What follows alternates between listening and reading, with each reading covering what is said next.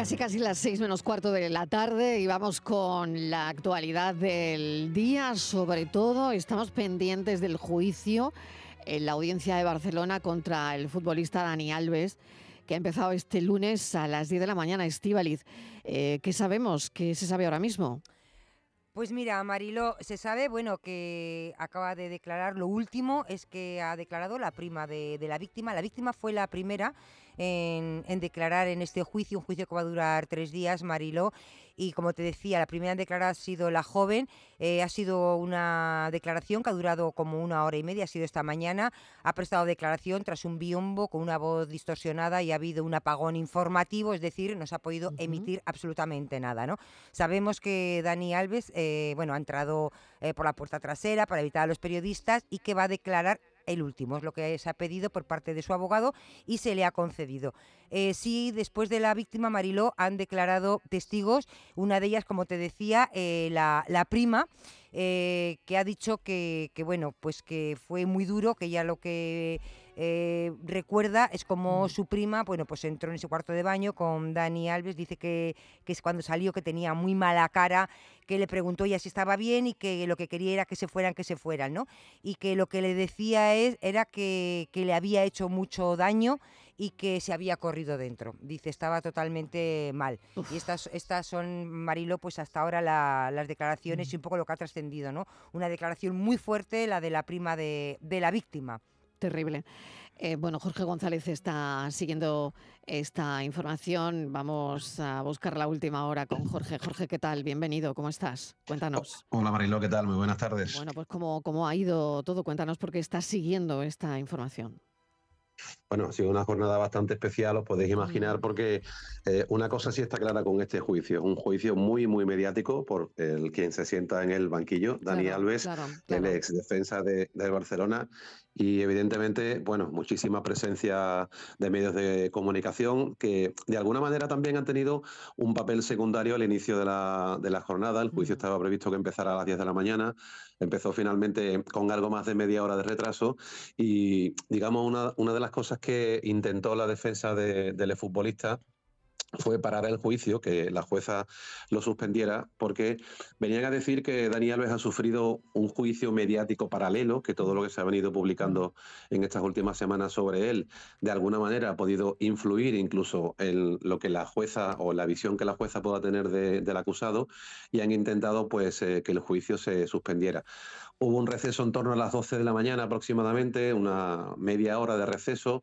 En la hora y media previa se vieron las cuestiones previas y durante ese receso la, jueza, la magistrada, decidió finalmente no suspender el juicio.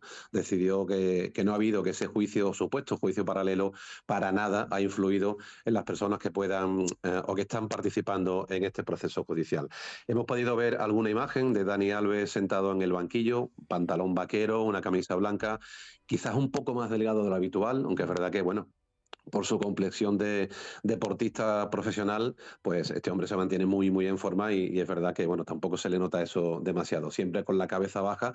No vamos a poder escuchar ningún testimonio, ninguna palabra suya, ni tampoco la voz de ninguno de los testigos. Serán 28 testigos los que declaren desde hoy y hasta el miércoles, que es cuando está previsto que finalice el juicio, porque allí hay periodistas pueden escuchar, pueden eh, tomar nota de lo que se está diciendo, pero no pueden grabar ni transmitir absolutamente nada de lo que está pasando en, la sala. Eh, la defensa, como te decía, pidió la suspensión del juicio a primera hora, eh, después declaró la víctima, la presunta víctima, en un principio, lo hacía a puerta cerrada, no ha habido en ningún momento cruce de miradas entre ella y, el acusado, entre Dani Alves, eh, también lo ha hecho con la voz modificada ah, para que no ah, se pueda eh, identificar. Y como te digo, después 28 testigos más. Lo, han sido varios, como decía antes Estíbaliz, por ejemplo, la prima, el testimonio de la prima ha sido muy contundente, muy duro.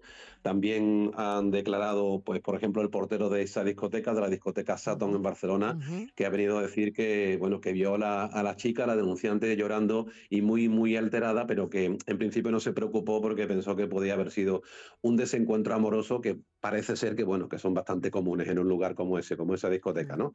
Mm. También ha declarado uh, en esta primera jornada uno de los camareros que atendía en la zona VIP de la discoteca, donde Al parecer, según los denunciantes, se produjo, digamos, el acercamiento de, Dani Alves eh, a ella y, a su prima, y ha dicho que, bueno, que Alves le indicó que invitara a las chicas a la mesa, que, se las trajera para poder tenerla cerca.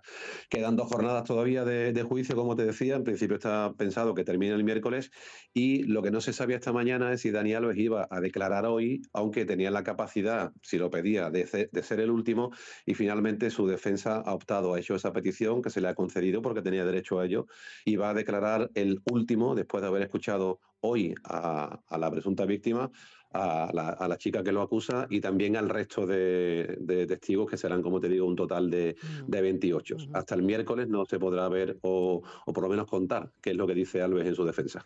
Claro, la víctima, eh, es verdad, lo, estaba comentando Estivaliz, ha declarado con un modificador de voz para preservar su anonimato, porque claro, lo último que debe ocurrir es revictimizar a la, a la persona, ¿no? Claro. Eh, hay que tener, desde luego, eh, mucho cuidado con esto, aunque también por otro lado he visto que el Colegio de, Periodistas ha, emitido una, una queja por, bueno, por el tipo de, porque, porque no se puede informar ahora mismo, ¿no? De, prácticamente muy poco, ¿no? No se está contando lo que, lo que está pasando dentro y parece que sí que hay ahí una, una, una queja mm, pues creo sí, que bueno, es normal que el colegio de es normal que el Colegio de Periodistas pues eh, defienda un poco la labor que tenemos que hacer los medios de comunicación para poder contar con todo detalle eh, lo que ocurre en un juicio, sobre todo si es tan mediático como este, pero no es la primera vez que ocurre. Los juicios mm. en los que eh, el, digamos el delito que se está mm. tratando es un delito de agresión sexual,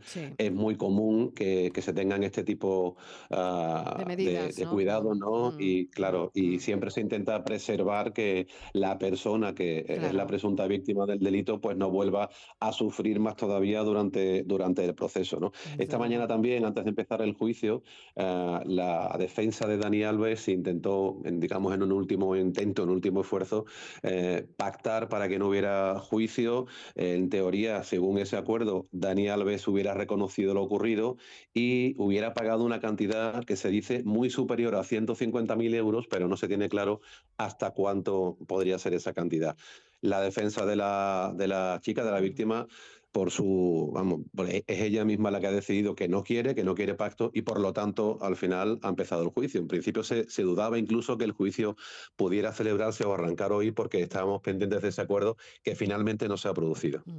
Jorge González, muchísimas gracias. Seguiremos muy de cerca este. Gracias a este vosotros. Gracias, compañero.